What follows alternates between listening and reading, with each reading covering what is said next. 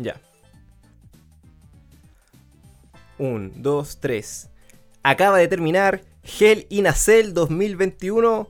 Un evento que, si no se quedó dormido, déjeme felicitarlo por favor. Un aplauso porque como que se empeñaran en hacer que los eventos, los pay-per-view, las weas por las que tú tenés que pagar para poder ver, no las que dan gratis en la tele, entre comillas, porque uno igual paga el cable, pero la, la wea que tenés que pagar para ver exclusivamente eso, sean fomes, weón, sean aburridas, weón, sean... Oh, que da, da una rabia, weón, porque nosotros aquí con mi compadre del podcast marcial defendemos WWE. Es la weá con la que nos criamos, es la Sí. weá que siempre vemos, como que no nos perdemos nunca. eh, siempre estamos hablando de esto. eh, ahora sabemos que existe el Elite y todas las luchas independientes, todas las escenas de lucha del mundo. Pero nos quedamos con esto porque como que está irradiado en nuestro corazón. Sin embargo, como que se, se- esforzaran en quitarnos eh, eh, ese, ese amor, arrebatarlo. Como que nos odiaran a nosotros, la gente que nos gusta ver la weá. Y oh, vamos, bueno, vamos a discutirlo acá en el podcast de Territorio de Desarrollo, porque no, no creo que dure mucho. Fue un evento bastante chaya, bastante aburrido. Ni siquiera un evento de transición como lo que dijimos en el podcast pasado con In Your House de NXT. Es un evento de relleno, pero con todas las de la ley, un relleno que te podéis saltar y a nadie le va a importar, no te perdiste de nada. Eh, no, no, no vayas a sufrir como, oh, me perdí Hell in a Cell 2021, como bien bacán, weón. Aprovechaste tu tiempo el día domingo para ver alguna película. algo mucho mejor. Sí, weón, weón. ¿Qué hiciste el día domingo en la noche? No, ¿sabes que vi las noticias del, de, de la, del Chilevisión? Muy bien, muy bien. Informándose.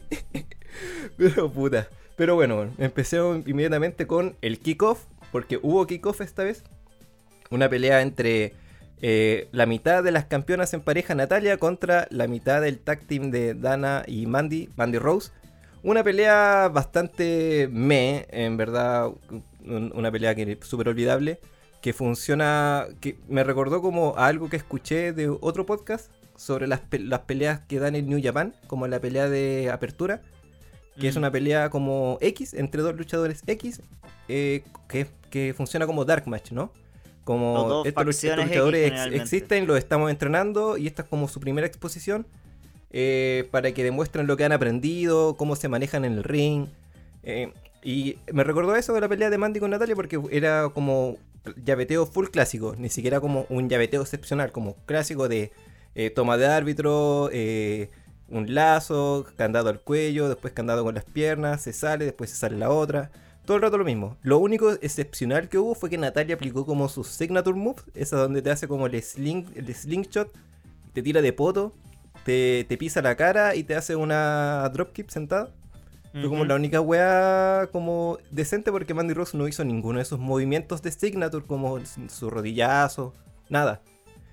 Entonces, esa pelea funcionaría y ese tipo de, ese tipo de peleas de, de kickoff funcionarían si estuvierais como con luchadores nuevos que están debutando en el main roster, que los están entrenando. Pero No, Mandy gente que lleva como 10 años en la ya, po, weón, en el main weón. ¿Cómo es Natalia lleva como que en todos 20 estos años, años- po, weón. Weón, ¿cómo es posible que en todos estos años Mandy Rose todavía no es capaz de mantener una lucha fluida? Así? Ni siquiera estoy pidiéndole que sea buena, sino que sea fluido solamente, que pueda pasar de un movimiento a otro sin quedarse parada como congelada, así como ya, ¿qué viene ahora? No, eso es pura dedicación, weón. Es pura dedicación de, de querer realmente hacerlo, weón. Em, y lo que tiene WWE es que hay gente que se mete por la lucha y hay gente que se mete por la tele. Em, y creo que eso pasaba harto, sobre todo antiguamente, so- sobre todo en la división de mujeres, que Sí. muchas de las mujeres no eran, no eran necesariamente luchadoras con experiencia luchando o que entrenaban o que entraban directamente a luchar, sino que simplemente eran modelos que querían empezar en la tele. Y aquí les daban la oportunidad como de una, po. De hecho, hay caleta de minas que las, las mandaban a luchar como así con dos meses de entrenamiento. Y eh, después de dos años se iban porque quedaban para la cagá, po, con dolores en el cuello, la espalda, las piernas, lesiones. Las porque, clásicas eh, lesiones del luchador que termina con la columna hecha mierda. Sí, pues entonces, eh, mira, para, para decir como igual algo positivo, eh, creo que si Mandy se mantiene en este estilo de hacer lo básico y empezar a soltarse, podría por fin como tirar para arriba y mejorar. Mm. y ser una luchadora decente, honestamente decente. Eh, porque no lo hizo tan mal, pero claro, la lucha eh, no es entretenida de ver para nada. Así que bueno, ganó Natalia. Eh, bien por ella, sería, hubiese sido horrible que hubiese perdido. Pero claro, no, sirve de nada la victoria, no vale de nada esa, ese feudo entre comillas que se armó. tampoco a nadie le importa que sea campeona en parejas, así que... Porque no hay más gente en esa división, está muerta. Claro, no hay nadie luchando por esos títulos, así que no importa. Pasemos a la pelea inaugural. Eh, la primera lucha de Hell in a Cell de la noche, Bianca Belair defiende el campeonato femenino de SmackDown ante Bailey. Eh, ¿Qué nos puedes contar de esta pelea, Seba? Es de las pocas luchas que yo puedo decir que me gustaron, ¿cachai? Porque siento que fue un buen opener, fue una buena lucha para abrir, partiendo ya, la lucha fue en un eh, Bianca se impone siempre con el tema de la fuerza física, porque es como la que tiene más fuerza dentro de, la división. Y es como bien atlética, ¿cachai? Entonces fue como una lucha así bien física, bien de fuerza. Y Bailey por su parte, que es la Hill, entonces hacía trampa y sus musarañas raras. Y hubo harto spot con la trenza de la Bianca, que se la amarraba a algún lado. O se ponía en un momento en que Bailey toma una silla y Bianca no tenía nada que agarrar, así que agarra su propio pelo y empiezan a pelear silla contra trenza. Sí, por, ese lado estuvo buena. Fue entretenida, fue una lucha entretenida y, y fue el único final bueno que encontré que hubo en todo el evento. El único buen final cierre en el que Bianca le hace su finisher, el Kiss of Death, contra una escalera abierta y se vio brutal y se vio genial como un final para tanto para la lucha como para el feudo, que espero que no se alargue más, por favor. Claro que más y más se ve brutal en el sentido de que el, Kiss of Death, el finisher de Bianca, es como el, ajuste de actitud de John Cena, pero al revés, claro. como, como, un rompecara, entonces recibir, caer sobre una escalera de frente, se ve, se ve brutal. Eh, y yo comparto que estuvo bien entretenida la pelea. Eh, me, me, gusta, me gusta Bailey eh, su personaje, no la historia, porque la historia se basó en que Bailey se reía mucho. Se rió tanto que le dieron una oportunidad titular. Eh, que es parte de la historia, porque hasta Pat McAfee lo decía, weón, como decía como, esta loca de la Bailey se, se rió tanto que ven que le dijo, ya peleemos por el título, weón, para que no te ríais más, weón. Pat McAfee dijo, dijo, esa weá una y otra vez a cada rato, weón. Pat McAfee es lo mejor que le ha pasado a la mesa de comentarios en el último tiempo. Sí, bueno, está haciendo su, sobre todo porque Michael Cole, Sobre todo porque Michael Cole es un imbécil. Hoy me reí mucho en un momento en el que Bailey estaba en una lucha, en medio de la lucha, estaba como al lado de la reja, así fuera del ring. Y no me acuerdo qué dijo Michael Cole y la Bailey le dijo como, cállate Michael. Fue lo mejor de la lucha. Sí, Sí, weón, es que porque uh, ah, estuvieron haciendo spots donde Bailey como que obviamente se pegaron con palos de kendo, pero el año pasado Bailey intentó como juntar dos palos de kendo para hacer uno muy largo como la espada doble de no Star Wars y no le resultó, pues, Y ahora sacó el palo y estaba, ya estaba armado. Eh, entonces, claro, Michael Cole como se apega al guion y súper como cuadrado en su manera de narrar eh, decía eso todo el rato, como, oh, el año pasado no le salió, no le salió. Y claro, viene Biel y le dice, cállate, Michael, Ellos ya saben, ya lo vieron. No se los tienen que decir, ya todos saben. Y eh, por eso me gusta el personaje de Bailey, weón. Eh, no, sé si tanto el, el, gimmick en sí mismo como, oh, qué gran personaje. Pero Bailey, cómo lleva su personaje, creo en cuenta que lo hace bien. hasta cierto punto es divertido que se meta todo el rato con Michael Cole. Pero ella eh, es, como que es como que ella como personaje está consciente de dónde está parada. Sabe cuando se bochea, como que lo aplica a su propia lucha. Eh, las peleas anteriores que ha tenido, todas las cosas que han pasado, como que la integra, y esta es una de ellas, po. O ella sabe que Michael Cole va a estar diciendo esto de que, oh, el año pasado no le resultó esto, pues entonces se pone a gritar eso y claro, en teoría nadie la va a escuchar, pero es bueno que lo haga, Como que hace sentir que ah, la, pelea es de verdad. Eh, Bailey de verdad está ahí, existe Bailey como persona, como personaje ficticio, existe en ese universo. Y hace que la pelea sea entretenida. Eh, Bailey igual destaca un poco física, eh, por su habilidad en el ring. Siento que Bianca es mucho mejor en el ring. Pero Bailey como personaje, como actriz en ese sentido, e-, es súper buena. Y hubo harto, harto spot eh, entretenido, eh, como cuando ponen los, los kendo como mesa. Y. Bianca le aplica el Spine Buster sobre los palos de kendo. Ya como que esas cosas están bien. No fue tan Sí. extrema la pelea, tampoco se fueron al chancho, eh, la jaula no lo usaron mucho, eh, evidentemente no la rompieron ni la escalaron, pero como bien dice, es una, fue una pelea entretenida, eh, fue bien ruda en ese sentido. Eh, lo que, que se amarraran el, que amarraran el pelo de Bianca a la silla y después Bianca le amarrara la muñeca de Bailey con el pelo y la, la jaronara para todos lados. Estuvo entretenido, son maneras interesantes de utilizar eh, el pelo de Bianca, porque si va a tener ese pelo largo hay que ocuparlo. Claro. Y claro, el, re- el- el final fue seguramente el mejor de, de toda la, de todo el evento. Eh, tampoco me hubiese molestado que Bailey ganara. Eh, siento que le, le- le daría como motivaciones a Bianca para seguir como esforzándose. eh, y, y seguir dándolo todo, por así decirlo. Pero que el que retenga tampoco me molesta. No, para nada. Pasamos a la segunda lucha de la noche. Eh, Cesaro contra Seth Rollins. Una pelea que existe, sí. Es una Y pelea de lucha libre. es la misma pelea que ya tuvieron en, en, en WrestleMania, pero eh, menos entretenida, honestamente. Fue mucho menos Sí. entretenida.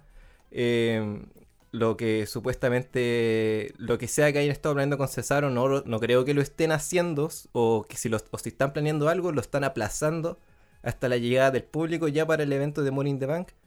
Y lo que están haciendo con Rollins, honestamente, no lo entiendo. No lo entiendo. Ya, yo sé que tampoco veo, me, dedico como a seguir la historia así minuto a minuto de lo que pasa con los luchadores. Pero, ¿qué están haciendo con Seth Rollins? ¿Cu- ¿Cuál es el plan de Seth Rollins? ¿Cuál es su personaje? Eh, eh, es como. No sé, es como, es como el Miss, pero mejor. No, no, no, honestamente no lo Eh. entiendo. Le tiene mala a Cesaro porque le tiene mala nomás. La O sea, agarró la mala. El, el- el personaje en verdad es- de, de Seth Rollins es que sigue siendo el Mesías, pero ahora no es el Mesías que tiene como un plan. Ahora es el Mesías, pero está loco, como que queda un psicópata, ¿cachai? Entonces como Claro. que de repente tiene estos arrebatos en el que se pone a gritar porque sí, y también tiene arrebatos en los que es como medio chistoso. Y todo el feudo con Cesaro empezó, o sea, se ha alargado eternamente, pero es lo mismo de WrestleMania, es como, oh, yo soy Seth freaking Rollins y, yo- y Cesaro me faltó el respeto, así que ahora yo voy a demostrarle a Cesaro que él no pertenece a- aquí porque yo soy Seth freaking Rollins. Guajaja. Sí.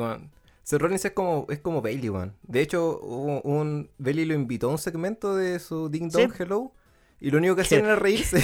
Qué horrible ese segmento. reírse, reírse, reírse juntos, porque honestamente cre- creo que por ahí fu- funcionan. Porque ya están cimentados, ya han logrado todos los logros posibles por Sí, lograr. una, una Eh, perder honestamente a Rollins no le afecta en nada, yo creo en No, estos ya Bailey momentos. tampoco, weón.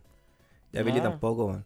Entonces, e- es, bueno como que cuando no luchan, son como Karens, ¿no? Como, como que se, se muestran como perfectas y estupendas y súper arrogantes, pero al mismo tiempo súper súper detestables y súper imbéciles. Y cuando luchan están súper desordenados, como que se ven súper feos. eh, eh, en- entonces, en ese sentido, eh, ya en- lo, lo entiendo mejor ahora, weón. Pero no siento que ya no hay química entre los dos, weón. Pueden dar, obviamente pueden dar las mejores peleas del mundo, eh, aunque no tengan personaje, weón. Eh, si hablamos netamente de habilidad luchística, pueden dar un millón de peleas buenísimas. Pero como no había nada en juego, eh, era, sol- era una pelea de exhibición, weón. Eh, lo que me gustó fue que, claro, eh, Cesaro iba entrando y empezó un brawl al tiro de, contra Seth Rollins, como que se agarraron afuera del ring y nadie agarró ventaja. Eh, no es como que Seth Rollins le pegó y se subió al ring, Cesaro así como que a la- a la- a la- haciendo esfuerzo para levantarse y decir ya peleemos, sino como que eh, se pegaron, empataron, ya peleemos de verdad ahora. Y empezaron de una con la Cesaro con su fuerza bruta que lo agarra en el aire, lo, sa- lo, lo slamea al tiro, Seth Rollins empieza a hacer sus trampitas y, y, Cesaro hace sus revivals a punta de fuerza bruta. Eh, me gustó mucho cuando le saca el guante a Seth Rollins y se lo mete en la boca. Eh, em, pero lejos de eso, fue exactamente la misma pelea que vimos en WrestleMania, solamente que sin el UFO. Más fome. Aunque. Sí, un poquito más fome. Eh, lo que sí final. puedo destacar es el final. Que, claro, Cesaro aplica la secuencia de Cesaro Swing, eh, francotirador y crossface. Eh, solamente que ahora Rollins invierte la crossface en cuenta, pero Cesaro invierte la cuenta en, un- en otro francotirador, que fue como ya bacán. Y ahí Cesaro empieza a aplicar unos pisotones en el brazo de Rollins, que son como, es un movimiento como bien gilesco igual, como maletero. Pero, puta, eh, Rollins con el brazo pisoteado y todo, le gana con un paquetito, weón. El y movimiento como- más devastador del entretenimiento deportivo. sí, weón, el, mejor finisher de todo WWE, weón. Es tan efectivo que todos lo usan en todas las Y es peleas. tan efectivo que lo usan todas las putas semanas. Todas Sí, las semanas hay uno. rato. A cada O más. rato, weón. Weón, es, es como que fuera un sketch, como que, como que buquearan así tirando una ruleta y la ruleta siempre sale paquetito, weón. Así como que a cada rato saliera paquetito y como que puta ya, pues lo dijo la ruleta, pues, weón. Como que así buquearan las peleas, weón. Eh, igual yo presentía que ganaba Rollins porque, eh, weón, ¿cómo vais a desperdiciar la oportunidad de hacer una trilogía de peleas, pues, weón? ¿Cachai? Tener a Uh. Cesaro contra Rollins durante cuatro eventos, ¿cómo vais a desperdiciar esa oportunidad, pues, weón? ¿Viste? Ahora Cesaro lleva uno, Rollins lleva uno, falta el desempate en Money in the Bank o SummerSlam. Ah, ah, quién sabe, imagínate en Money in the Bank pelean y terminan descalificación y hay que ir a, Money- a SummerSlam a pelear.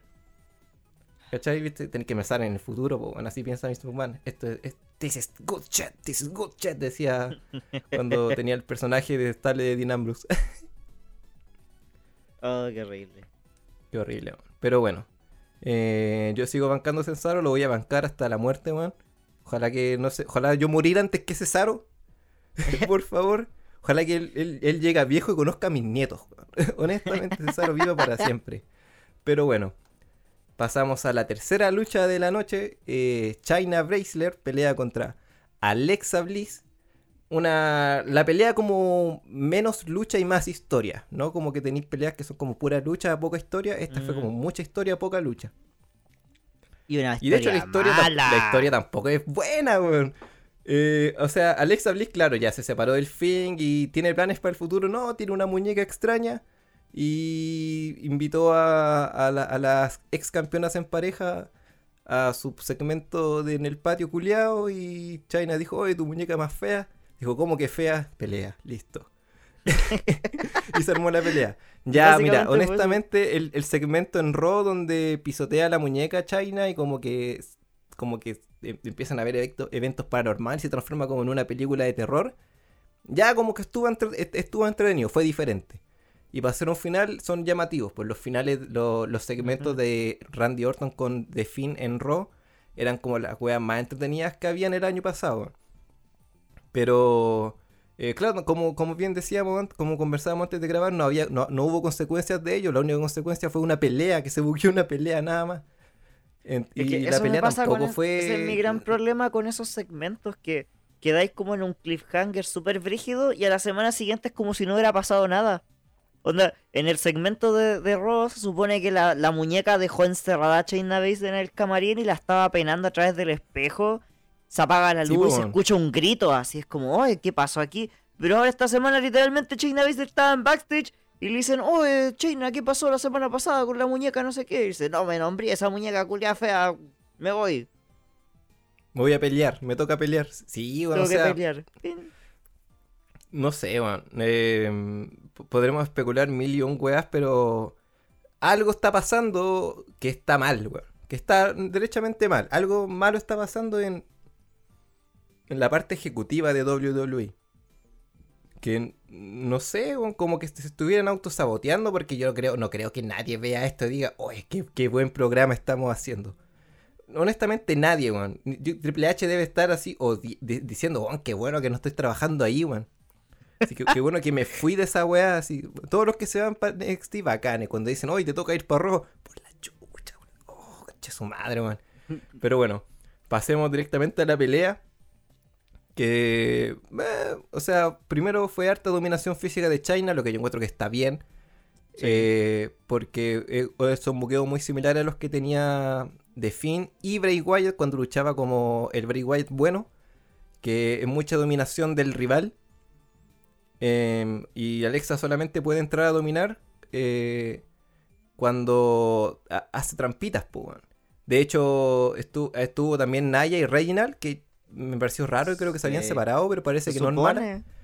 Y Reginald intervenía en favor de China, lo que está bien porque China es la Hill. Eh, pero, por ejemplo, la parte que me gustaron fue cuando China empieza a aplicar sus llaves, como cuando te dobla los dedos, te pisa el codo y todas esas cosas. Y Alexa como que se empieza a gritar de dolor y pasa a reírse del dolor. Y es como, ah, ya va campo. Es como una, es una nueva manera de, de- de vender el personaje de Bray Wyatt que no sentía dolor. Alexa se ríe del dolor. Ya, Y, de, y de hecho, ese tipo de movidas siento que combinaba muy bien con el hecho de que Alexa Bliss es, es hiperlaxa. Entonces, las Sí, como po. contorsiones del brazo se veían súper brígidas porque se como, oh, tiene como el brazo así como roto, pero que la mina puede hacer eso. Así. Sí, Sus po, sí, de capacidades hecho, físicas le me- permiten me- hacer ese tipo de cosas. De hecho, me acordé de la pelea que tuvo con Sacha cuando como que Sacha le rompió el brazo Sí, y, y lo tenía como doblado y la cara que puso Sacha así como, oh, conche su madre, me la pitié. Y claro, Alexa se lo encajó y pa, le ganó. Y retuvo su campeonato. Como que me recordó esa parte y fue Sí. eh, esa fase de Alexa. Y como, ah, ya bacán, weón. Qué bueno que Alexa puede hacer estas cosas. Y las utilizan para este buqueo con un personaje como China que rompe brazos, po, weón. Claro. Em, me gustó la parte cuando Alexa como que controla a Naya. Sí, le hace como que- brujería. Como que, como- claro, hace como vudú para Ujú. levanta un brazo y Naya levanta el brazo y lo hace bofetear a, a bofetear a Reginald. Y es como que de hecho todos en la pelea bu- eh, buquearon que no miraban a Alexa a los ojos porque su mirada es como peligrosa. Em, y tiene sentido, de hecho el personaje, como que viendo la pelea, como que la agarré, eh, hice clic con el personaje de Alexa, weón. Eh, pero claro, no hice clic con el personaje, pero no con la historia, ni, con- ni mucho menos con el resultado. o Al final simplemente Alexa aplica un Sister Abigail con los dos brazos para verlo un poco más fuerte, después aplica su Twist of Bliss y gana. Y en lugar de quedarse en el ring, como que se va rapidito, se baja del ring rapidito, como cuando gana un heal por paquetito y como que se arrancara y como que dije, ¿por qué se está arrancando? Debería quedarse ahí de pie. Si ya todos buquearon que le tienen miedo, weón. Incluso China, que claro, no, no es que grite ni llore frente a Alexa, pero eh, ella misma eh, le soltó una llave porque Alexa la estaba mirando. Entonces, no, no sé, como que sentí un poco desordenado al final. Eh, no hubo nada de Lily, ni siquiera apareció. y lo único sobrenatural fue el, el vudú sobre Nia Jax. Que imagino que ahora va a ser el nuevo poder de Alexa. Aunque claro, como lo más probable es que nunca más vuelva a hacer algo así. Hasta ja- jamás se- nunca hizo esto, bueno, olvidémonos, jamás hizo vudú, nunca, esto nunca más lo va a volver a hacer, bueno. Así que, ok, eh, lo más probable es que este feudo siga, es lo más probable, es lo más probable, es lo más probable de que esta mierda siga y nadie saque nada de esto. Ahora, igual escuchaba por ahí que en volada Alexa es como la, podría como buquearse como nueva retadora al título. Sí, Considerando que hay tan poca gente en esa división. Claro, y es como la que tiene credibilidad un poco. Y si lo pensáis, puta, Alexa Bliss de endemoniada contra Rhea Ripley, ah, puede haber algo ahí. Puede haber algo entretenido ahí. Puede haber algo entretenido. Eh, si tú te imag- imagínate algo súper entretenido y réstale el 80% de weas entretenidas que se te ocurrió, bueno, eso vaya a tener. Que al menos puede ser algo, pero, pero bueno, pasemos directamente a la siguiente lucha. Eh, Kevin Owens contra Sami Zayn de nuevo. ¡Ah! Otra vez, porque esto es lo que queremos ver, obviamente. Pues, Kevin Owens contra Sami Zayn forever, fight forever, todos los, todos los viernes, en todos los eventos, una y otra vez, por favor. Yo te cedo esta ¿sabéis pelea a ti, pasa? hermano, sí.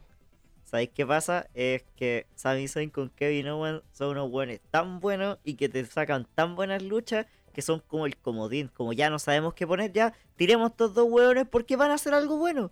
Da lo mismo que haya historia, da lo mismo que lo hayamos visto mil veces. Lo van a hacer y va a ser entretenido y va a ser bueno porque los hueones son bacanes y tienen una química muy bacana entre ellos dos. Sí, man. Es mejor eso que tirar de nuevo a Nakamura con Car- Baron Corbin, po. Ah, por como décima vez ya. Claro. Octava pelea, ahora sí que sí. Es que ¿sabes Pero qué bueno. pasa con, con Kevin y Sammy? Que esta pelea yo la encontré súper buena, incluso la encontré mejor que la que tuvieron en WrestleMania. Porque fue más brutal, fue más física, fue como que se sacaron la chucha así. Sí, fue bien sucia la pelea, weón. Eran, Oh. Era ver a dos barbones sudados botando saliva y sangrando y sudando y con la y súper roja, weón. pegándose. Sí, Sí, y pegándose. Fue como que realmente es como ya estos buenos se odian así. Como que esa es la, el- la vibra que tiró toda la lucha fue esa, es como ya estoy hasta el pico del otro weón y estoy chato y voy a ir y me voy a sacar la mierda. Y efectivamente se sacaron la mierda con todo lo que tuvieron. Hace rato que yo no veía honestamente una lucha tan física de Sami Zayn desde que tiene su personaje nuevo de, de El Salvador.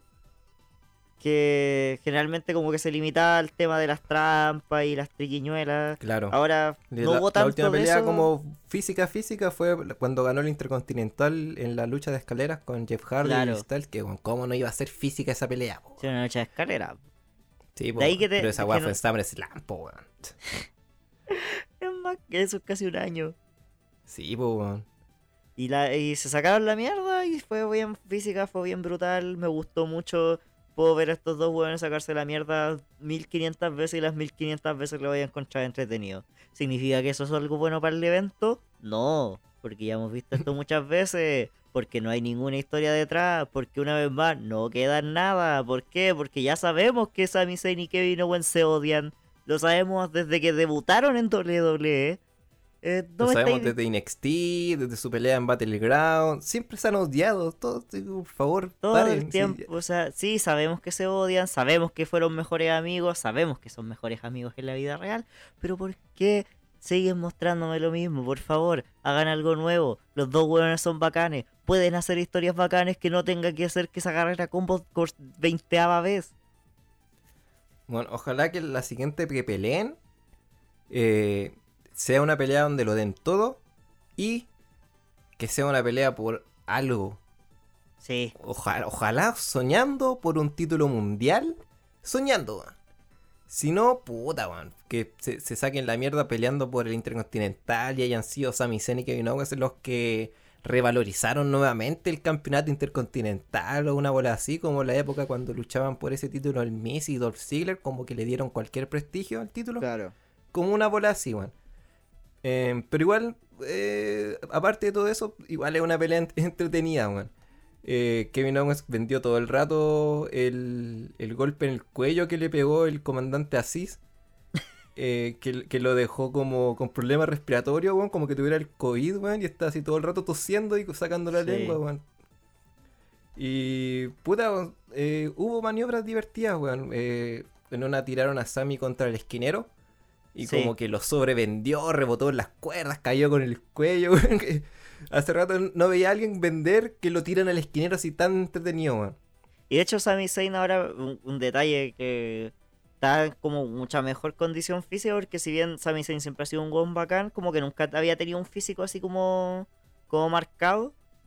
No es que fuese gordo tampoco, pero como que era como fofo, así como Era como flaquito, po, weón. Y ahora era está como marcado, flaquito. así, sí. Sí, como que agarró masa muscular y como un loco que hace ejercicio le, le, le- le sacó forma. Sí, y encuentro que le ha beneficiado caleta igual al tema de, de la fisicalidad de sus luchas, porque si bien el one ya es un one súper técnico y súper hardcore, porque one no tiene miedo a hacerse cagar, ahora que tiene como una masa muscular que lo protege, puede darse el lujo de hacer esas weas más brutales o más seguidas sin matarse. Sí, weón. Y, y qué bueno, weón, porque al menos entre estos dos se, se permiten hacer esas cosas porque se tienen la confianza, pues. Claro. O sea, claro, Kevin Owens aplica su Phantom Bomb hacia afuera del ring y se, se permite que Sammy lo reciba con las rodillas, po, weón. Claro. Eh, se- se- Kevin Owens se, deja recibir el... ¿Cómo se llama este suplex? Que como que te agarro de Nelson y te, te supleteo. El Dragon. Dragon Suplex. El, Dragon Suplex. Snapdragon. El Snapdragon, como que se dejan hacer esas maniobras, weón. Y de hecho, el final, sin ser la gran cosa, eh, dentro de la his- historia de la lucha, dentro de la psicología de la misma lucha, funcionó porque eh, el, el- Ah, el. Bueno, el Sami Zayn le aplica un rodillazo a la nuca de Kevin. Owens cuando está arrodillado. Y Kevin Owens no solo recibe un rodillazo en la nuca, sino que cae con el cuello en la cuerda. Después que nos vendió toda la pelea, que tose todo el rato porque tiene un problema en el cuello, cae con el cuello en la cuerda como si hubiese sido el, el perro aguayo que en paz descanse. Después le aplican una gelúa kick y gana Sami Zayn, weón. Una geluda Está que se bien, vio terrible brutal porque Sí, se la pegó. se la pegó, po, en, la, repetición nos muestran que pa, se le pega la Geluba Kick, weón. Entonces, eh, lo más probable es que tengamos también un Kevin contra Sammy 3, porque si ya ganó Kevin una, aquí Sammy gana la otra, po. Entonces, y ojalá que esa pelea sí sea por algo, por favor, weón, que no sea porque se odian nomás. Eh, y, que no, y que no tengan la, la, la, la osadía de hacer un, un Kevin y Cesaro contra Samis y Rollins. Puta, weón. Bueno, No, lo hacen en un SmackDown, pero seguramente no lo voy a ver. Yo no he visto bueno, los bueno. shows semanales hace por lo menos unos dos meses. no No, me he perdido de nada. No, yo vi el, el- del Raw pasado, vi la pelea en parejas de RK Bros contra New Day, que estuvo buena. ¿Ya? Y vi la Hell in a Cell de Misterio con Roman Reigns, que igual estuvo piola, weón. No, no fue la gran cosa, pero eh, son, son, fueron peleas entretenidas, weón. Pero lejos de eso, weón, eh, ¿qué vaya a ver, weón? Hmm. No hay nada que ver, weón. Pasemos a la penúltima lucha de la noche, la lucha por el campeonato femenino de Raw. La campeona Rhea Ripley detiene ante Charlotte. ¿Qué nos podéis contar de esta pelea? Otra lucha que ya vimos. Pero. Para empezar. Que, que me gustó, ¿sabes? Me gustó. Siento que. Es que bueno, es Charlotte. Por más que podamos decir que Charlotte aparece en todos lados, le dan títulos porque sí, que no deja de ser cierto. Al mismo tiempo, la mina es una de las mejores que hay en la compañía y siempre te saca Sí. luchas buenas. Eso es verdad. Rinde, rinde. Rinde. Donde la pongáis, rinde. Y Rhea También, es bacán, ¿cachai? Rhea Ripley es bacán desde que subió a Raw, ha hecho luchas bacanes, a pesar de que su reinado no ha sido muy destacable, pero no es por ella, sino que es porque había un pésimo buqueo desde, sí, desde po. que subió, subió en un muy mal momento, encuentro yo, así como creativamente. Y fue buena la lucha, también bien física, un poco lo que te, lo que hablábamos antes de Sammy con Kevin, de que estas dos minas como que te dan esa, esa química de que se odian y se quieren hacer cagar. Eh, de hecho, la lucha partió como con una interferencia a lo. En que la típica cuando presentan al campeón, tanto el retador, la Charlotte Claro. le tira el título a la Ría y mientras ella se sí. cubre va a pegarle. durante la presentación del título, o sea, fue, es como una falta de respeto, po, Claro. de parte Y- de Charlotte. po. Y fue una pelea también super física, sacaron harto la mierda. Charlotte, como buena técnica, eh, hizo lo de castigar ciertas partes del cuerpo, castigarle la pierna. Rhea se imponía como el tema de la fuerza física y que es como muy brutal. Y se sacaron la mierda, pero una vez más, los finales. Y en el final eh, están agarradas fuera del ring después de una lucha bastante larga y que se habían había estado bastante buena. Eh, empiezan a pelear y Rhea Ripley le pega con la cubierta de la mesa de comentarios. Que me da risa porque en otro tipo de lucha no es primera vez que se ve que alguien le pega a otro con eso y no ha sido descalificación, pero en estos momentos sí fue una descalificación. Cla- sí, man. O sea, eh, bueno, en verdad WWE se pasa por la raja sus propias reglas, pero nosotros como fans siendo rigurosos, eh, que te arrojen a la mesa no es es esencialmente una descalificación porque no, no, no están usando la mesa como arma. Entonces, ese back, por ejemplo, el back suplex de Randy Orton en la mesa de comentarios no, no, no amerita descalificación. Pero como aquí Rhea Ripley toma la wea y, y la, y le pega con eso, ahí sí es es una descalificación. Que no porque la esté justificando diga que, ah, fue un buen final, qué gran spot, me encantó. No, ah, Bueno, y la lucha quedaría en eso, en descalificación, gana Charlotte, pero como es una descalificación, Rhea retiene y tienen como un pequeño diálogo mientras Rhea se va con el título celebrando en que la Charlotte le dice como, oye, aprendiste lo que yo te... aprendiste, estáis claro, aprendiendo. está- you're learning, bitch, le dice, estáis aprendiendo, sí, es verdad. Eh, un buen detalle de parte de Charlotte, eh, porque claro, Rhea Ripley deliberadamente hace trampa. Eh, eh, fue una decisión de ella como luchadora. Lo que tiene sentido porque viendo la pelea como que mi- sentí que las dos trabajan un estilo muy similar. Son muy iguales al momento de luchar. eh, pero el tono de sus personajes es lo, es lo distinto. claro. Piénsalos como si fueran hermanas. Y una es como la hermana pulcra, la heredera, la mayor, la, la- el, el ejemplo a seguir. La otra es como la hermana rebelde, pues, la, la emo, la que se pinta, usa las cadenitas, no, no ni ahí con la autoridad. Eh, Solamente que la, la, rebelde es la Face y la buena, y la, la, honesta es la Gil, así que. Es que en teoría Eh, las dos son que- Gil, po. O sea, Ria es más como. O sea, técnicamente entra en, en el bando Face, pero no es la chica buena. No es, no es, no. ¿Quién es la chica buena? Bianca Belair ahora es la chica buena por Claro, Bianca ¿no? es la buena, por ejemplo. Rhea Ripley es la buena que nos sigue las reglas como una gatillo alegre, por así decirlo, en una película de acción. Eh, pero hubo buenos spots en esta pelea. De hecho, Charlotte eh, eh, aplica ahora los movimientos de Andrade, pues. Sí, pues hace Los el doble moonsault y hace el codazo desde la patada. Sí, pues. Eh, que igual se le ven bien, el doble muscle no tanto, pero al menos el, Big Boot con codazos se le, se le ve bastante bien, así que... eh, o sea, yo no esperaba nada de esta pelea y la encontré bien entretenida. ¿Sí? El final callampa, pero es porque, bueno, ¿cómo van a perder la oportunidad de tener una pelea por el título entre estas dos con público? po? ¿Cachai? Entonces, Claro. que termina así y así Charlotte el lunes va a decirle a, a Adam Pierce como, oye, yo peleé, perdí por descalificación, así que técnicamente no perdí, quiero luchar de nuevo. Oh, sí, tienes razón, van a luchar en Money in the Bank. Y vamos a estar así cuatro semanas rellenando hasta que llegue Money in the Bank. Pero bueno, pasamos a la última lucha de la noche. Eh, la mejor lucha, diría Sí. Yo digo que fue la mejor lucha, Sí. por lejos. Y también la lucha que al menos yo esperaba ver. Eh, no la que me emocionaba así como de corazón, pero era la que yo la que sentía ganas de ver. La lucha de Drew McIntyre contra Bobby Lashley por el campeonato de la WWE. Em, lo único sí, otra, esta fue otra lucha de Hell in a Cell, pero de, de principio partimos mal, porque horrible la presentación del título, weón. Horrible. eh, una falta de respeto, weón, a, a Bobby y a Drew, weón. No el título, porque el título le falta el respeto cada rato, pero.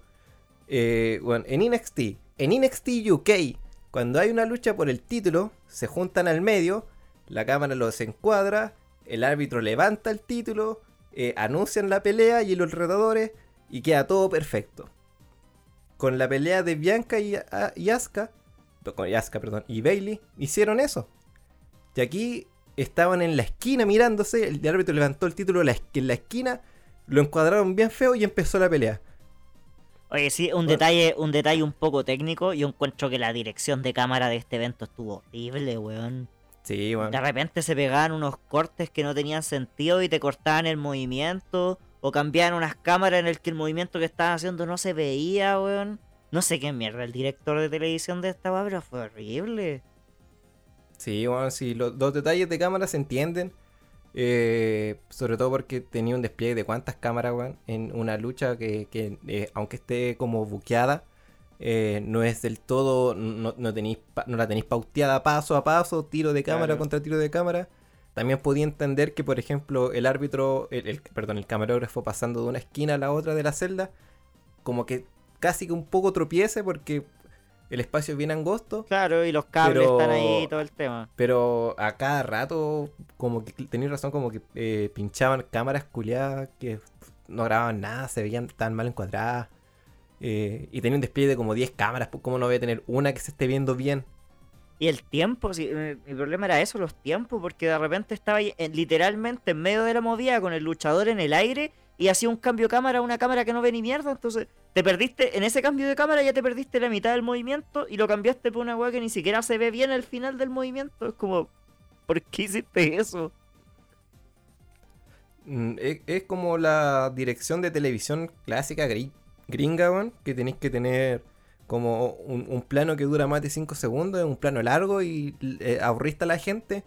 Porque eso dicen los teóricos de la tele, como que no, 5 segundos está aburriendo a la gente, pincha otra cámara, weón. Pero, weón, pues, ah, ya. Por si le queda duda al, al público, los dos weones somos audiovisuales, así que por eso nos fijamos en este tipo de tonteras que probablemente No, más pero le dio las personas igual se fijan en esas weas, po, la, la gente igual se fija en eso cuando está- están gra- grabando con una cámara en movimiento y, y ponen otra cámara que donde el movimiento no se ve como las weas, toda la gente dice, oye, pero no se ve la wea. Son weas así mínimas, po, weón. ¿Cachai? Y nadie, y pero nadie alega cuando el la cámara está mucho rato grabando algo. Nadie dice como, oye, pero No. ¿y la otra cámara? ¿Y la otra cámara? ¿Dónde está el, plano contra el plano? Nadie, la- nadie alega esa weá, weón. Nadie, nadie Así dice en una, en una toma que dure más de 5 segundos y, oh, me aburrí, voy a cambiar de canal porque no cambiaron de No. cámara en los últimos 5 La segundos. gente dice, oh, me aburrí, pelea culiada, fome. Sí. Eso dice la gente. Pero bueno, weón. pasemos a la pelea que estuvo bien buena. Eh, hubo mucho dominio de Drew McIntyre, lo que ya auguraba que seguramente el, cam- el campeón iba a retener. Sí, porque- y es la decisión correcta, encuentro yo que Sí. Lashley tiene que retener un tiempo más. Sí, pero eh, de todas formas fue una buena pelea. Eh, lo bueno es que eh, no perdieron el tiempo haciendo sus llaveteos y tomas de árbitro al tiro del ringside a pegarse, weón. Eh, usaron mucho la escalera metálica que se usan para subir al ring. Bobby logra como eh, recién retomar el control usando el bastón de MVP, por- eh, lo que está bien porque MVP tuvo mucha participación en esta pelea. Em, eh, en un momento le aplican creo que un, back suplex a, Bobby Lashley en la escalera metálica. Y ya para ese momento Drew McIntyre había dejado dos mesas puestas, que no han, no han ocupado ninguna, pero ya hay dos mesas puestas. Em, ya para ese momento Drew empieza como a meter sillas, a meter palos de kendo en el ring. eh, deja acomodada una silla en una esquina que tampoco ocupan, así que ya hay tres spots preparados. eh, en cuanto cuatro minutos de pelea. eh, y, Bobby, Drew McIntyre va corriendo a pegarle a Bobby Lashley en la esquina. Claramente Bobby pone un codo, que es como un spot clásico. Y, en eso, y esto es muy bacán. En ese momento en el que Drew está, está vendiendo que quedó como est- eh, estuneado con el codazo, logra acomodar una silla que estaba en el piso, como que la pone en el lugar en el que tiene que estar. Mientras vende que está mareado, para agarrar justamente a Bobby en, una, en el Alabama Slam invertido que hace y arrojarlo contra la silla. Como que habla súper bien de la habilidad que tiene Drew McIntyre sobre el ring. No solamente como de sa- saber cómo tiene que ser la pelea, sino como de preparar los spots que tiene que hacer, po, Y que cómo lote, posicionarse. po. Sí, sabe posicionarse, no se pone nervioso, sabe medir el tiempo. Eh, eh, muy bien por Drew McIntyre en ese sentido, man. Eh, hubo una, una súper buena secuencia donde Bobby Lashley iba como a aplicar un súper silletazo, como a golpeárselo saltando desde la tercera cuerda. O sea, perdón, Drew McIntyre. Pero Bobby se lo invierte en una Hardlock que no alcanza a cerrar. Solamente para que Drew se le reinvierta esa Hardlock en un Spinebuster y una Powerbomb, que no la hace mucho, man. No. Eh, de hecho, la Powerbomb como movimiento entre powerhouses ya no se hace tanto. Eh, es mucho más normal que lo hagan como de powerhouses a luchadores chiquititos. Eh, bueno, seguimos en una Drew castiga a, a Bobby con la escala metálica. pero ya Bobby logra como empujar a, a- a Drew con la misma escala y aplastarle la cara con la escalera. Que claro, pues es la parte que tiene como un espacio. eh, pero igual, igual eh, tiene, tiene imp- impulso el movimiento, por encima que lo hace hartas veces, weón. Y mientras Drew quedó como noqueado por eso, eh, Bobby lo amarra, eh, Bobby le pasa un palo de kendo a MVP para que como que lo enganchen en la esquina, weón. Así que en este, en este punto, que ya es como la mitad de la pelea, han hecho caleta de cosas, weón. Han hecho caleta de movimiento y más encima ya tien- tienen preparados caleta de spots que, seguramente se van a hacer más adelante. Entonces, weón, eh, eh, hay un súper buen buqueo en esta pelea, weón. Se nota que. Se nota que Drew sabe que es su última oportunidad.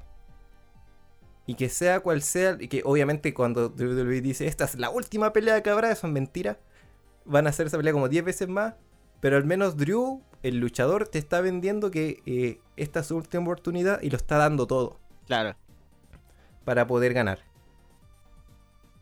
Eh, en un momento no quedan al árbitro, eh, por, lo que no, por lo que no puede hacer el conteo cuando le aplican un, el Future Shock DDT a Bobby y tiene que entrar el otro árbitro, el de afuera, por lo que abre la reja, entra el árbitro y cuando, eh, y cuando van a hacerle el conteo a, Drew a Bobby Lashley va a ganar Drew, como quedó abierta la reja, eh, MVP saca al árbitro y salva a Bobby. Y claro, MVP así todo bacán, ah, salvé a mi cliente y va a salir por la jaula y está cerrada. Me viro.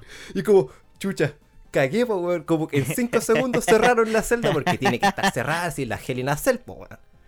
Entonces, aquí, aquí Drew McIntyre empezó a castigar a MVP, que está bien, hace mucho tiempo que nos veíamos a MVP eh, recibir golpes, ni mucho menos pelear, tampoco es que lo hayan destruido totalmente, pero No, pero le igual están pegando, dio- pues, weón. Y se comió una Y MVP Claymore. ya tiene esta. Sí, se comió una Claymore y MVP ya está vendiendo esta idea de que ya no lucha, sino que es más bien un manager, como que ya está en sus años. po.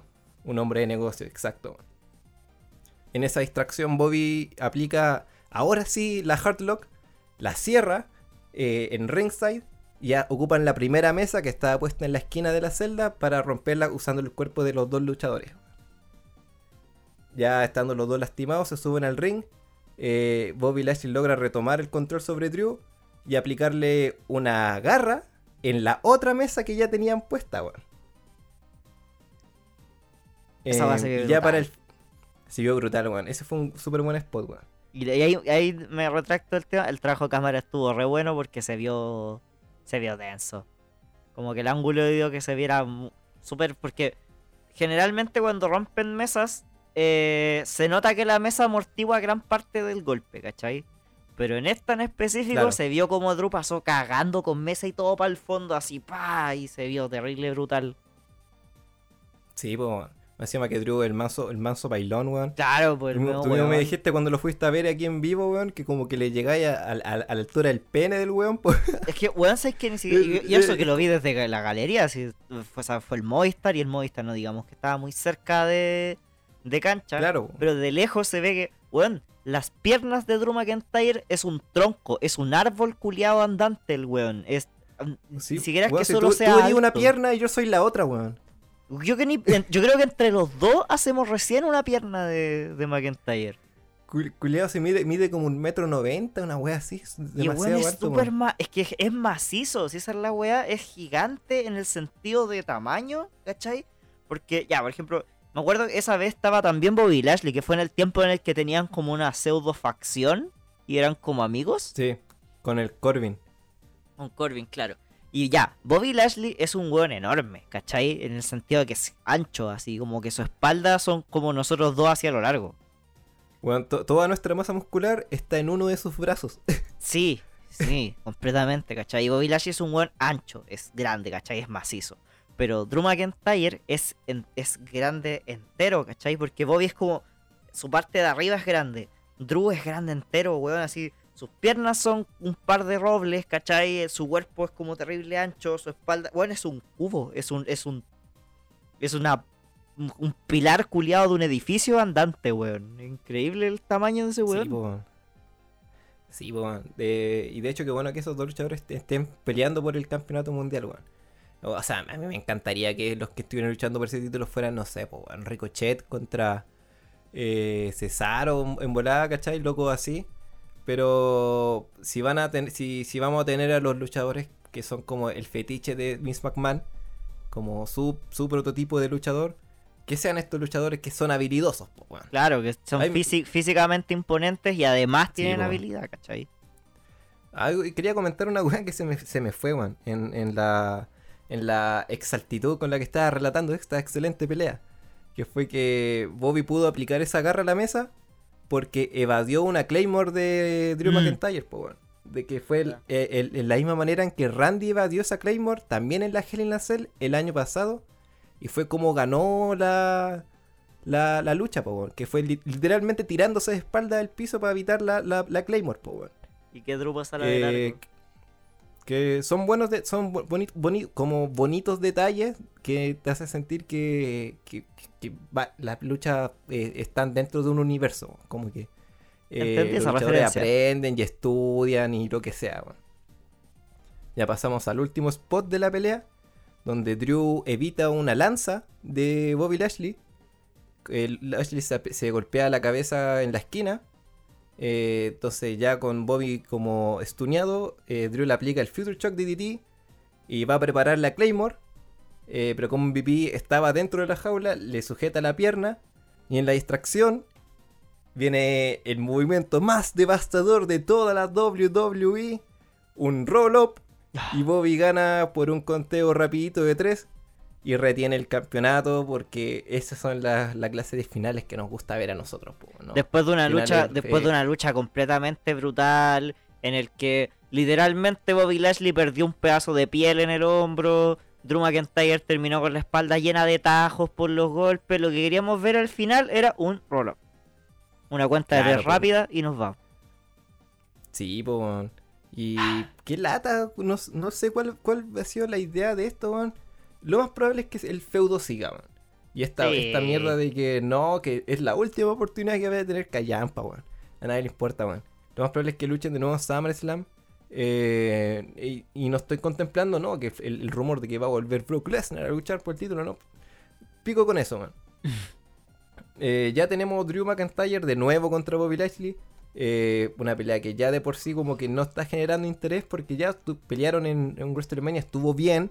Fue una gran pelea. Pelearon en Raw, que ah, ok, la Eh. revancha obligatoria que hay que tener porque, porque LOL. Eh, y ahora de nuevo en Hell in a Cell, como ya callampa y la pelea, weón, era súper buena, weón.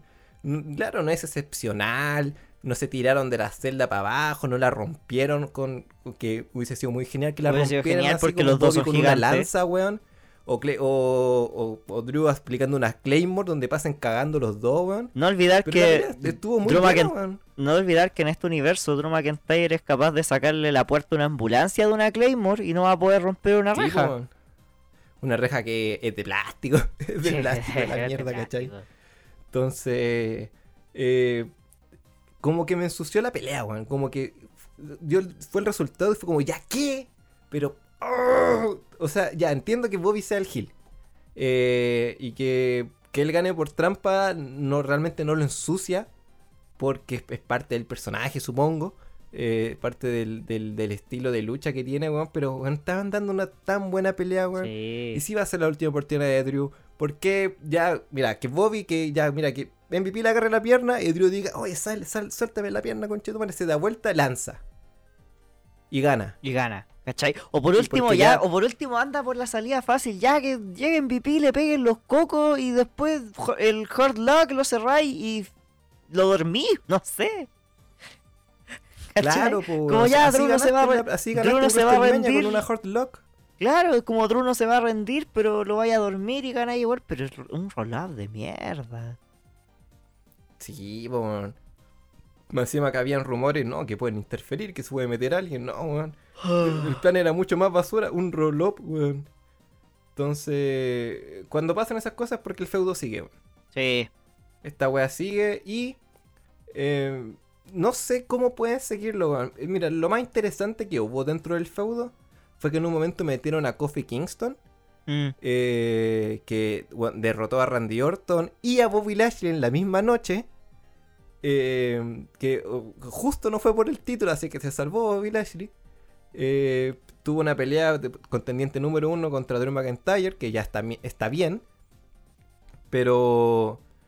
Eh, y, y ahora están metiendo como que MVP como que le está metiendo así ideas malvadas en la cabeza a Kofi Kingston como para que se pase al Hard Business que estaría, estaría interesante en ese sí, sentido entretenido. que se, pare- se paren de una vez por todo el New Day y vuelvan a Kofi Hill, que es como sería una manera de volver a tenerlo en un plano estelares eh, con una nueva faceta, porque ya Kofi Face, bueno, a nadie le interesa, weón, ya nadie va, a- nadie va a querer apoyarlo como Underdog porque ya fue esa Ya historia. fue ese momento, ya nos contaron esa historia.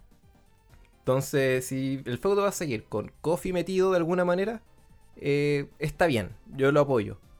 Eh, pero si vamos a tener de nuevo otra pelea entre los dos y va a ser la misma pelea, eh, solamente que menos intensa, porque ya no creo que alcancen un nivel de intensidad más fuerte que este, pensando en cómo están los Claro. estándares de WWE, eh, no me dan mucha esperanza. Honest- lo que yo más prefiero ahora es que hayan nuevos retadores para Bobby Lashley, porque se ha enfrentado solamente a Drew McIntyre. Claro, en una metieron a Braun Strowman, pero también estaba Drew McIntyre, entonces, ¿de qué me estáis hablando? po? Drew McIntyre no ha dejado de Eh, estar presente en, la, en el feudo desde antes de WrestleMania. Desde que perdió el título con Lashley. Sí, pues bueno, estaría bueno que Drew McIntyre tuviera un par de feudos eh, en pay-per-views eh, con historias que no sean por el título. Que sean por tenerle mal a alguien o, o por cualquier wea. Pero que Bobby Lashley tenga un par de historias, ya tampoco historias importantes, pero que tenga un par de retadores nuevos, po, ¿cachai? Eh, Drew McIntyre, ¿a cuánta gente se enfrentó en su, en su run como campeón? Sin Mm, contar cuando perdió contra Randy Orton, pe- peleó contra Seth Rollins, perdió contra. eh, luchó con- per- perdón, luchó contra Seth Rollins, luchó contra Dolph Ziggler, luchó contra Randy Orton, luchó contra AJ Styles, eh, luchó contra todos esos juntos en una celda. Entonces tuvo harto luchador, tuvo hartos retadores, po, weón. Sí, eh, Bobby Lashley, ¿cuántos retadores ha tenido? Uno. uno, Drew. Y Braun Strowman, entre comillas, que ya no cuenta porque como lo echaron, ya nunca ya no, No lo sacaron canon. del canon, po, weón. Entonces, what the fuck. Es chistoso Em. en todo caso que cuando despiden a un luchador como que se elimina del canon de la historia y no lo vuelven a mencionar nunca más. Sí, bueno, nunca fue. No, ¿qué? Cu- ¿Cuál Braun Strowman? ¿De qué me estás hablando? No, no te entiendo. Mira, tenemos a Homos. Este es el gigante ahora. No sé. ¿Cuál, cuál, cuál familia Wyatt? La familia Wyatt no, no existe, no hay. No hay No, Wyatt. No hay. ¿Qué? ¿Luke Harper? Yo no, no, no sé quién es esa persona. Tenemos a The Fiend. Pero bueno. Eh, eso fue Hell in a Cell. Eh, un evento que eh, sí, es bien aburrido. Como ya dije al principio de este podcast, yo no lo encontré tan aburrido porque no veo los shows semanales. Y, y sí, pero si los hubiera visto y seguido semana a semana, esto habría sido una, una wea ultra aburrida, ultra fome. Ultra demasiado fome, man. Yo no lo vi. La pelea Bueno, principal. yo no veo Eh, la semana y sentí que esto fue como ver un capítulo de Raw. Sí, weón, se sintió como un capítulo de Raw un poquito producido, un Claro, poquito con- producido, con un poquito más de pirotecnia. Sí, bueno, las peleas fueron legítimamente buenas, pero mm, como no hay emoción, no hay, no hay consecuencia, no hay victoria, eh, no hay nada en juego, Y hay salvo un título, y los finales son horribles, no, no, no, no me generan, no me generan nada, po, weón. Eh, no me dan ganas de pagar para ver esta weá, aunque lo hago igual, pero no me dan ganas de pagar para ver esta weá. Defiendo la última pelea, eh, si alguien no la ha visto, eh, a excepción del final, es una súper buena pelea para ver. Eh, quizá en diferido pierde un poco el sentido, pero no, no- no le quita peso a lo que hicieron en el ring, que fue un gran trabajo. weón. Bobby Lashley y Drew McIntyre son excelentes luchadores. Hoy en día son de los mejores luchadores que existen en WWE. Y ojalá que de aquí para adelante tengan algo distinto que hacer. Como ya digo, que Bobby tenga nuevos retadores y que Drew tenga nuevos retos, nuevos desafíos. No, no solamente pelear por el título una y otra vez, porque tenga un feudo interesante con algún otro luchador y que dé una buena pelea. Eh, yo tengo un problema así que era lo que quería comentar ahora al final del podcast, bien rapidito. Basta con los pay-per-views temáticos. Basta con Hell in a Cell, basta con TLC, basta con Elimination Chamber, basta con que el pay-per-view sea una estipulación. Porque a nadie le eh, pierde, la, pierde emoción la estipulación. La gracia de una estipulación es que es la manera en que los luchadores tienen de resolver su conflicto. Si la, si- la lucha va a ser una Hell in a si la lucha va a ser una eliminación chamber, una lucha de, de mesas, y escaleras, una pelea sin reglas, no hold bars, una TLC, una Extreme Rules, una Inferno Match, lo que sea, es porque esa es la manera en que los luchadores tienen para resolver su conflicto. Pero cuando ponéis que la, la estipulación sea un pay-per-view, eh, luchamos ahí porque toca. ¿Y qué toca el mes que viene? Eh, toca Survivor Series. Ya, entonces vamos a tener que luchar en, una- equipos. Vamos a tener que armar nuestro equipo, lo que sea. ¿Y qué toca después? Ah, toca Eliminación Chamber. Ah, chucha, entonces hay que meter a más gente a la lucha. Ya, que ve- ven tú, ven tú ven tú. Entonces no hay motivaciones para que la lucha sea la estipulación, sino que toca la estipulación. Y la lucha tiene que ser así. Esta lucha de Hell in a Cell que hubo, eh, podría haber sido una lucha en una jaula. Y podría haberse dado en cualquier otro evento, weón.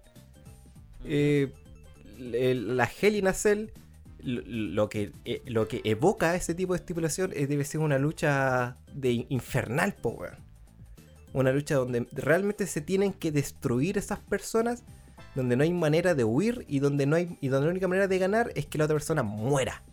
Literalmente muera. Mick Foley dejó de- la vara demasiado alta con su lucha con el Undertaker porque ahora nadie da la talla, weón. Y claro, la pelea no fue mala, honestamente, fue para nada mala, creo que lo dejamos bien claro. La de Bianca con Bailey tampoco fue pésima, pero la de Bianca con Bailey no tenía por qué chucha hacer una Hell in a Cell, po, weón. No. podría haber sido una- un mano a mano. Y de hecho, si, si estamos por historia, tenía más sentido que la de Cesaro con Rollins fuera Hell in a Cell o la de Kevin con Sammy, La weón. de Kevin con Si Sammy odian- estaba. si- Bueno, la de Kevin con Sammy estaba hecha para ser una Helena Cell. Exacto, weón. Si se odian tanto, weón, que sea Hell in a Cell, así no hay escapatoria y nos vamos a destruir, weón, nos vamos a aniquilar. Esta es la gracia de la Hell in a Cell. Pero si el evento es Hell in a Cell y va a haber una Hell in a Cell sí o sí, a veces dos o a veces tres, eh, eh, ya, ok. Oh, genial, la Hell in a Cell. Rojita, wow, del infierno. Que falta que venga, no sé, po, eh, Inferno Match, Inferno, el nuevo per, per view, weón. Y no podéis terminar. dos peleas que son con fuego. Weón, y no podéis terminar ese tipo de lucha que ya dejamos en claro que la weá es de brutalidad. No podéis terminarla con una interferencia y un roll po, weón. No, po, si el sentido de la jaula Sí, es que no se meta nadie, po. Y si se mete Sí, po, alguien que weón. se meta como cuando llegó Brock Lesnar pateando la weá, po. Pero no que se te metan a hacer po, un weón. roll po. Sí, igual la participación de MVP le ayer sentido y me gustó. Pero no al final de la pelea. Entonces, por favor, por favor paremos con el- los eventos temáticos. A mí me encantaría que los eventos volvieran a ser No Way Out, Armagedón, eh, New Year's Revolution, Pónganle cualquier nombre que sea, weón. Da lo mismo que sea Battleground por último, weón. Pero que no le pongan el, nombre de estipulaciones, weón. ¿Qué va- ¿Cuánto, va, ¿Cuánto va a pasar para que un evento se llame Triple Threat Match? Yo creo que ya nada, weón. Falta poquito para que eso llegue de verdad, weón. Ni sea una realidad, weón. Pero bueno, eso sería todo con a Cell. Un evento súper olvidable eh, para guardar en, la, en el vacío de memorias donde uno no recuerda esas cosas hasta que alguien se las cuenta. Y si es que te hace un clic, tú decís, ah, verdad, pues ese evento culeado fome, po, weón. o algo así, weón. Si lo vieron, pueden decirnos qué les pareció. Eh, pueden escribir al podcast de Territorio de Desarrollo, pues lo pueden buscar así tal cual como suena en Instagram. Eh, ahí por- pueden también seguir el, en Instagram, porque ahí por ahí estoy avisando cada vez que haya nuevos podcasts. Siempre que haya un evento de pay-per-view de WWE, ya sea de NXT o de Raw SmackDown, vamos a hacer un podcast y siempre va a estar invitado aquí el podcast marcial. Y hablando del podcast marcial, si les gustan las peleas de UFC, eh, pueden ir a suscribirse a su canal donde hace análisis de las luchas importantes, eventos, eh, eventos mundiales de UFC y como este loco sabe de peleas, eh, hace un análisis bastante interesante de cómo son las luchas. Si están escuchando esto en YouTube, pueden tener el link abajo en la descripción. De paso pueden darle like, suscribirse y todas esas basuras. Y si están en Spotify pueden seguir el podcast también para que la aplicación les recuerde cuando haya capítulos nuevos. Eso sería todo. Muchas gracias por habernos escuchado. Nos vemos en Morning the Bank. Adiós.